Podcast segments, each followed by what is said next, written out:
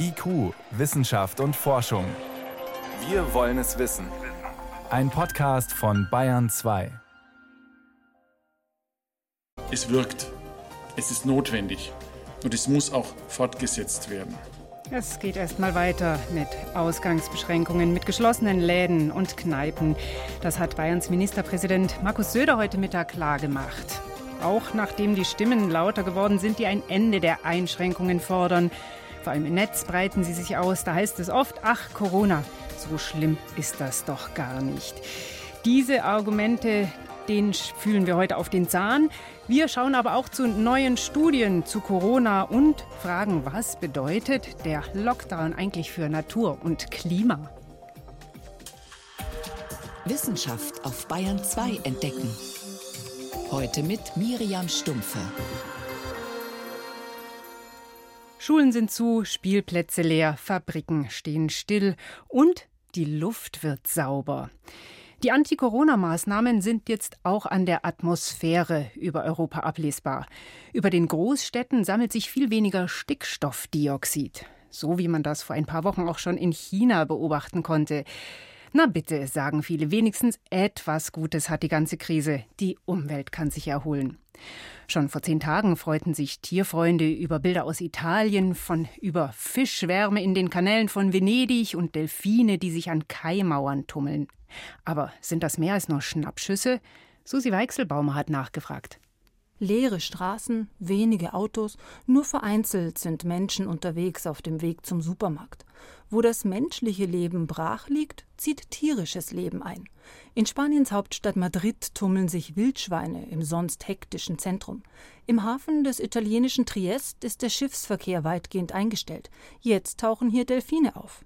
Lange bleiben werden sie nicht, urteilt Sandra Altherr vom Verein Pro Wildlife. Also für den Moment freuen wir uns auch. Ähm, allerdings muss man da vorsichtig sein, weil nach der Corona-Krise wird auch wieder der Schiffsverkehr sich normalisieren und dann haben wir wieder die alte Situation. Das heißt, dieses Aufatmen von Delfinen und anderen Wildtieren ist sicher etwas kurzfristiges. Aber eindrucksvoll. Auch in Deutschland könnten sich Tiere Freiräume zurückerobern. Kröten wandern weit gefahrloser als in Vorjahren über nun kaum befahrene Straßen. Auf den Kiesinseln in Isar oder Inn brüten Vögel wie Flussregenpfeifer und Flussuferläufer, Arten, die normalerweise von Sonnenanbetern und Grillfreunden vertrieben werden. Auch auf den Inseln in der Nord- und Ostsee profitieren die Tiere von der Sperrung der Strände für Touristen, erklärt der Vogelschutzexperte des Naturschutzbundes NABU, Lars Lachmann. Da gibt es Arten wie die Zwergseeschwalbe oder den Seeregenpfeifer. Die brüten vor allem an Stränden und sind dort natürlich in direkter Konkurrenz mit äh, Touristen, die sich dort äh, bei schönem Wetter breit machen. Und deswegen haben sie da im Moment nur sehr beschränkte Brutplätze, aber jetzt in der Corona-Krise natürlich eine breitere Auswahl an Brutplätzen. Das kann natürlich auch zu einem äh, stark verbesserten Bruterfolg führen. Das wäre allerdings nur so, wenn die Strände bis zum Ende der Brutsaison im Juni, Juli gesperrt blieben. Wie lange solche Effekte der Corona-Krise anhalten, diese Frage stellt sich auch fürs Klima. Kurzfristig könnte der Shutdown deutliche CO2-Einsparungen bringen. Eine neue Studie der Denkfabrik Agora Energiewende rechnet aus, dass Deutschland sein Klimaziel 2020 erreichen wird, nämlich 40 Prozent weniger CO2 auszustoßen als 1990. Bis vor wenigen Monaten noch undenkbar, betont Agora-Sprecher Christoph Podewils. Da galt als ausgemacht, dass Deutschland sein Klimaziel 2020 krachend verfehlen wird. Damit war bisher nicht zu rechnen und dass es nun doch passiert, hat vor allen Dingen mit der Corona-Krise zu tun. Da wird viel weniger Strom verbraucht. Es sind ja auch allerhand Produktionseinschränkungen angekündigt worden. Sicherlich wird auch in den Büros weniger Strom verbraucht. Die Leute fahren weniger Auto. Durch die Corona-Krise sparen wir dieses Jahr 30 bis 100 Millionen Tonnen CO2, prognostiziert die Untersuchung.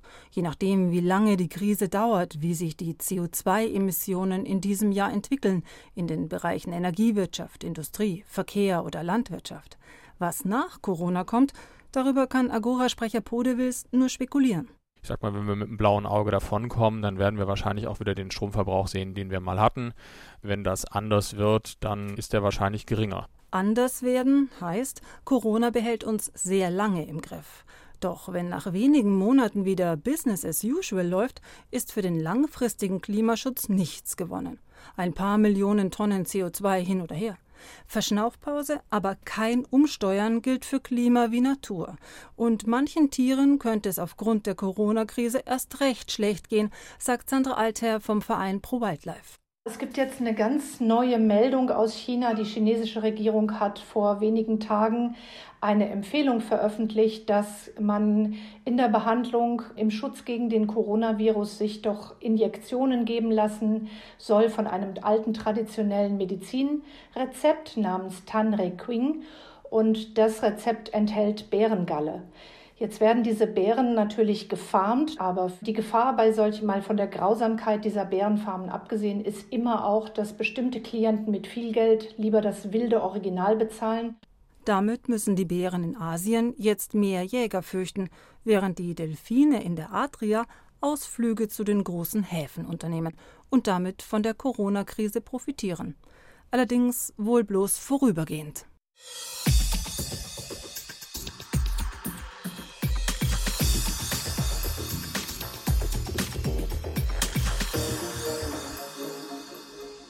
Davon können viele, die auf YouTube ihr Glück versuchen, nur träumen. Da hat einer vor 13 Tagen einen YouTube-Kanal gegründet, hat vier Videos hochgeladen und wird binnen Tagen hunderttausende Male geklickt. Der neue YouTube-Star ist der Mikrobiologe Susharit Bhakti. 73 Jahre alt, seit acht Jahren im Ruhestand. Er hat zur Arteriosklerose geforscht, zu Malaria und Denguefieber. Im Netz findet er jetzt mit dieser These Gehör. Das neuartige Coronavirus ist längst nicht so gefährlich wie angenommen. Die aktuellen Maßnahmen sind übertrieben und selbstzerstörerisch. Dazu hat er heute auch noch einen offenen Brief an die Bundeskanzlerin verfasst und fordert, das öffentliche Leben nicht so stark zu beschneiden. Margarete Jall prüft seine Argumente. Sucharit Bhakti leitete 22 Jahre das Institut für medizinische Mikrobiologie und Hygiene der Universität Mainz. Er bewirbt sich selbst als einer der meistzitierten Medizinforscher Deutschlands. Das suggeriert großes wissenschaftliches Renommee. Allerdings bleibt festzuhalten, Bhakti ist seit 2012 emeritiert, also nur noch bedingt in aktuelle Forschung eingebunden. Der Begriff einer der meistzitierten ist sehr dehnbar. Seinen offenen Brief an Bundeskanzlerin Angela Merkel hat er auf YouTube veröffentlicht. Die entscheidende Frage ist, wissen wir genug um all das zu verantworten, was wir den Menschen in diesem Lande gerade zumuten.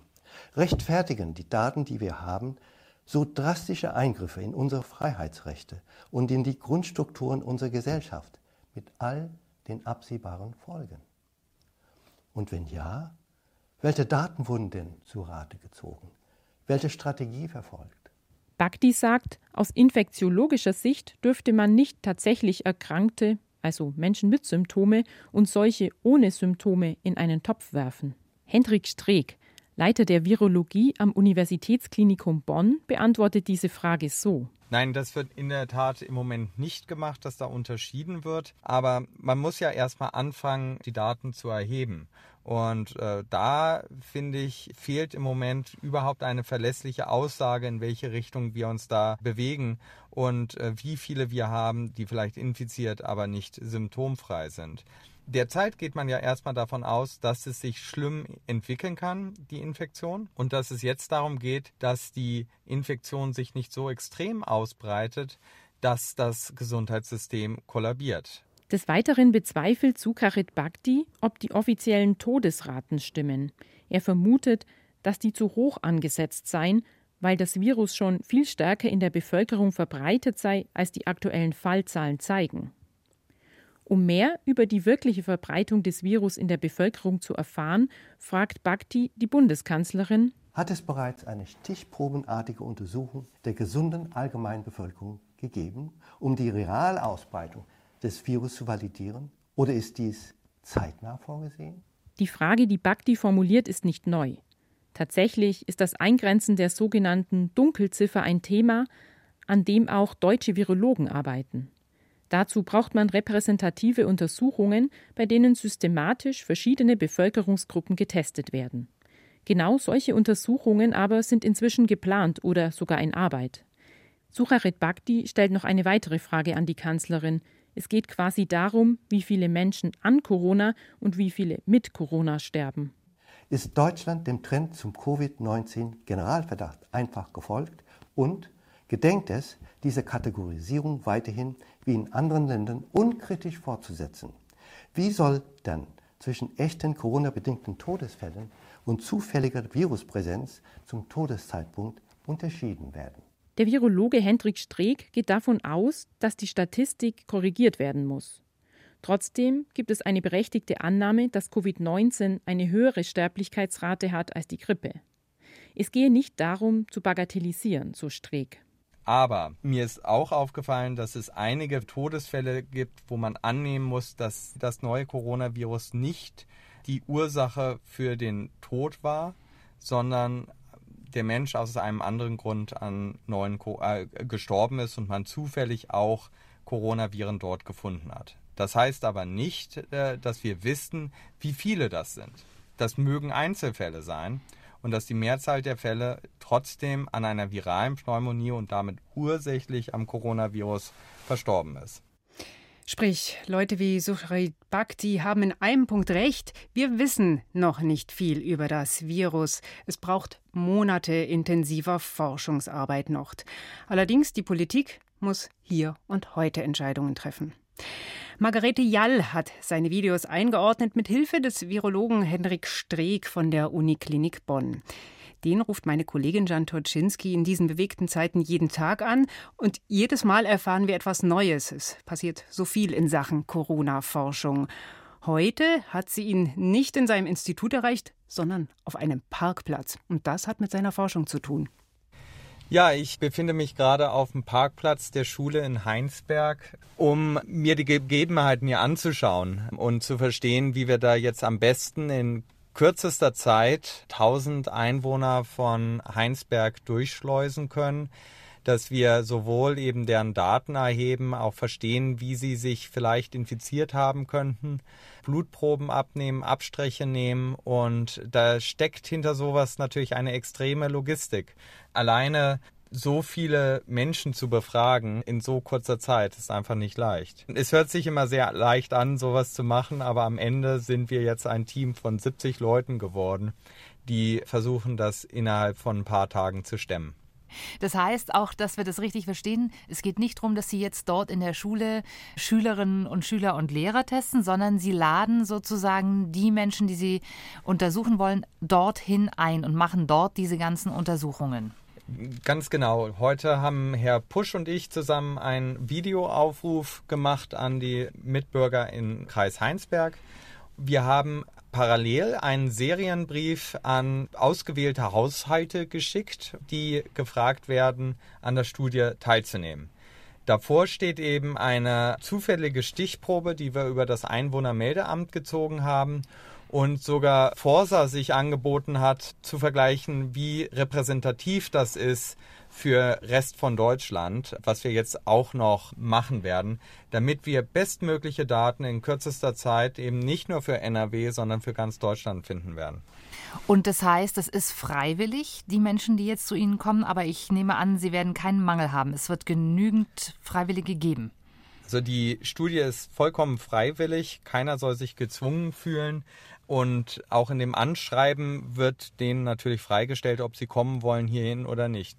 Aber eins muss man den Heinsbergern lassen, die halten unheimlich zusammen und die wollen auch gerne dazu beitragen, jetzt Lösungen zu finden und sind da unheimlich engagiert. Also wir haben heute Morgen schon in meinem Büro sehr viele Anrufe gekriegt von Heinsbergern, die gerne helfen wollen. Und das hat uns natürlich auch unheimlich gefreut. Heißt es aber, die Leute, die stehen dann einfach morgen früh vor der Schule? Nein, wir haben eine Terminvergabe. Also wir haben denen vorher einen Termin vorgeschlagen. Wenn der Termin dann nicht geht, dass sie sich dann bitte melden sollen. Aber wir versuchen das schon zu kontrollieren, dass wir nicht alle gleichzeitig hier äh, morgen vor der Schule haben werden. Und ist das jetzt auf wie viele Tage angelegt, diese Teilnahme der Heinsbergerinnen und Heinsberger?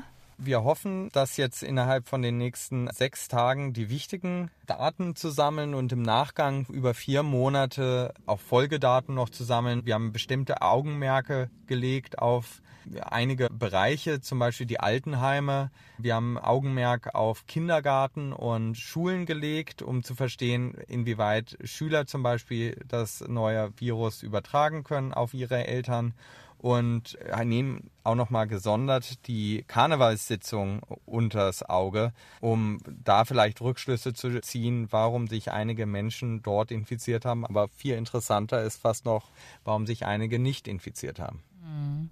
Also es könnte auch sein, dass bei Covid-19 Menschen resistent sind, die das einfach nicht bekommen. Wir glauben nicht, dass es eine Resistenz gibt. Natürlich kann es sein, dass es einige wenige cross-reaktive Antikörper haben, also Antikörper, die äh, durch andere Coronaviren einen Schutz bieten. Wir glauben aber eher, dass wir vielleicht herausarbeiten können, wie die Nähe aussehen muss zu der infizierten Person, dass man sich überhaupt infiziert hat. Und da Empfehlungen zu geben für die Politik, wie in Zukunft zum Beispiel auch Social Distancing praktisch aussehen könnte.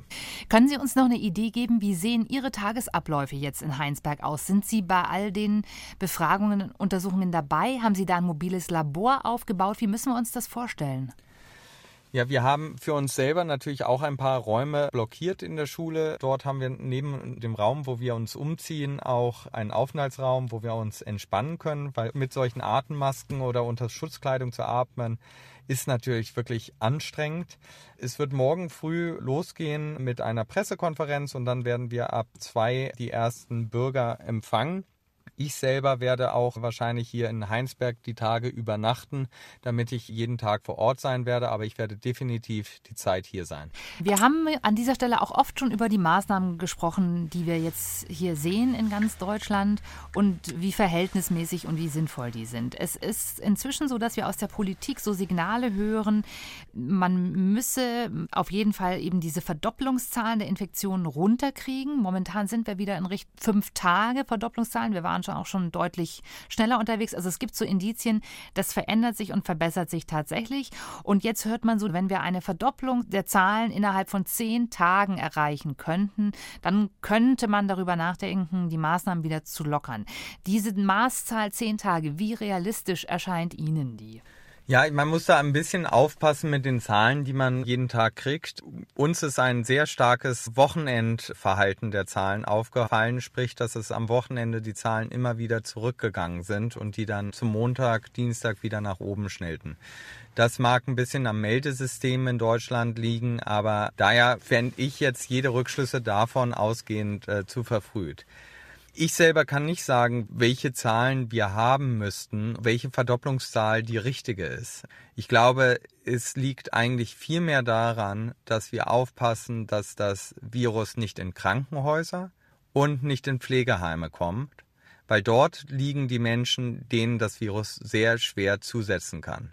Bei den anderen Infektionen in Deutschland wissen wir, dass die meistens zumindest nur milde und moderate Symptome haben werden. Und wenn wir jetzt dahin kommen, einen Weg zu finden, dass wir bestimmte vulnerable Einrichtungen besser schützen könnten und das auch wissen, bevor wir die Maßnahmen lockern, ist schon sehr viel gewonnen.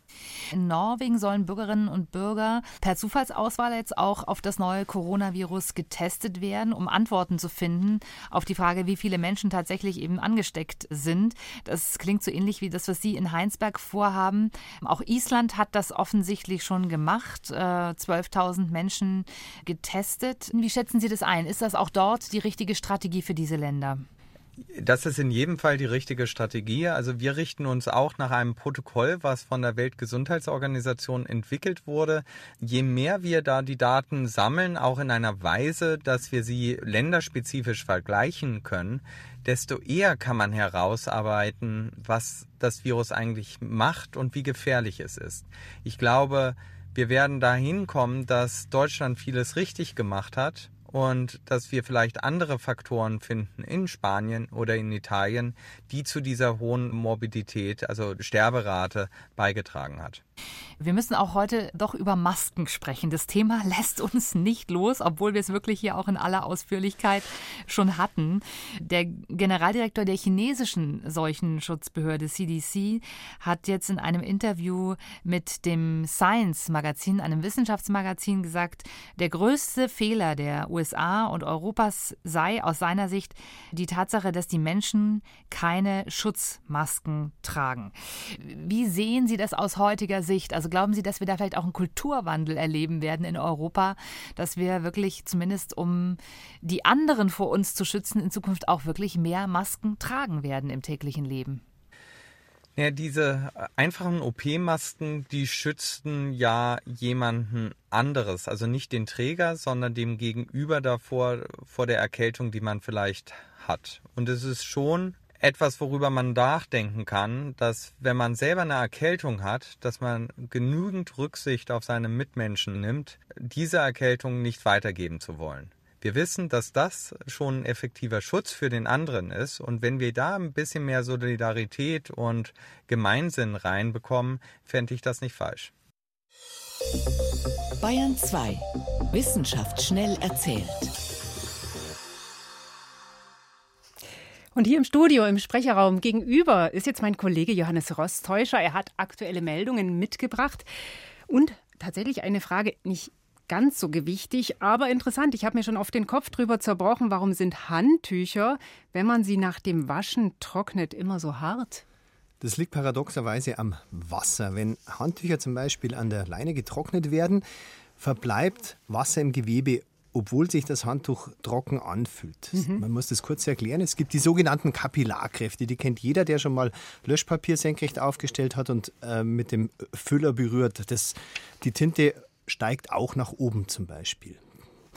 Erklärt, Wasser verbindet sich wahnsinnig gern mit anderen Stoffen. So gern, dass es auch nach dem Trocknen im Handtuch zum Beispiel noch da ist. Gebundenes Wasser heißt es dann.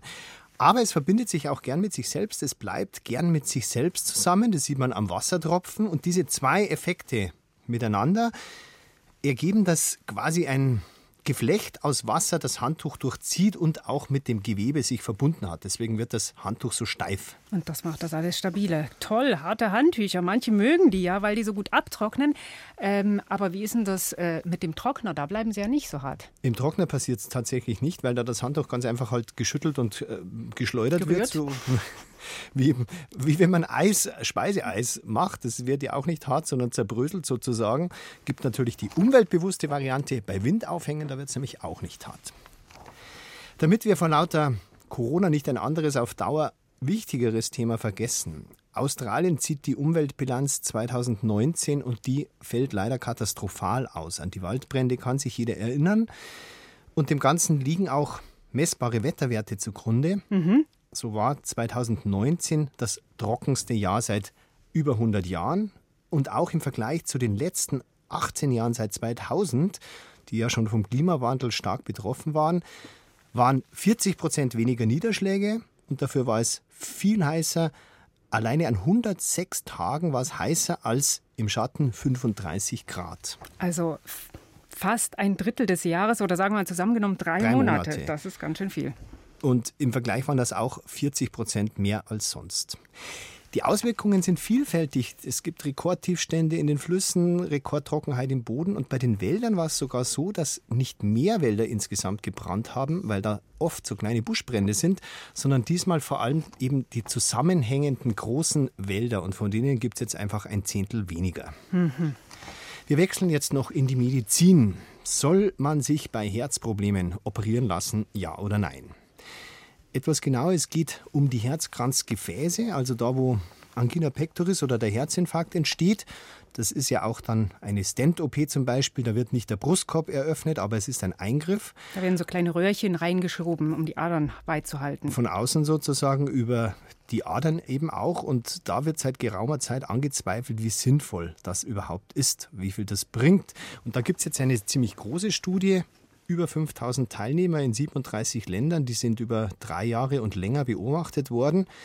Vereinfacht die Ergebnisse, Der Eingriff oder die OP erhöht die Überlebensrate nicht bis kaum mhm. im Vergleich zu einer medikamentösen Behandlung plus einem gesünderen Lebensstil. Also nicht operieren. Äh, so einfach ist es auch wieder nicht. Also es gibt nämlich einen großen Unterschied, und zwar in der Lebensqualität, aber auch nicht für alle, sondern für die, die Beschwerden haben. Wer zwar einen Befund hat, also der Arzt findet massiv verengte Gefäße, aber hat im Alltag eigentlich keine Beschwerden, bei dem ist es ganz gleich in der Überlebenszeit, ob er sich jetzt einen Stent zum Beispiel oder einen Bypass operieren lässt oder medikamentös behandelt. Wer allerdings tatsächlich Beschwerden hat, bei jedem Treppensteigen schon schnauft, der sollte sich operieren lassen, der hat deutlich bessere Bedingungen hinterher. Neues zu Herz-OPs. Das war Johannes Rostäuscher mit den aktuellen Meldungen.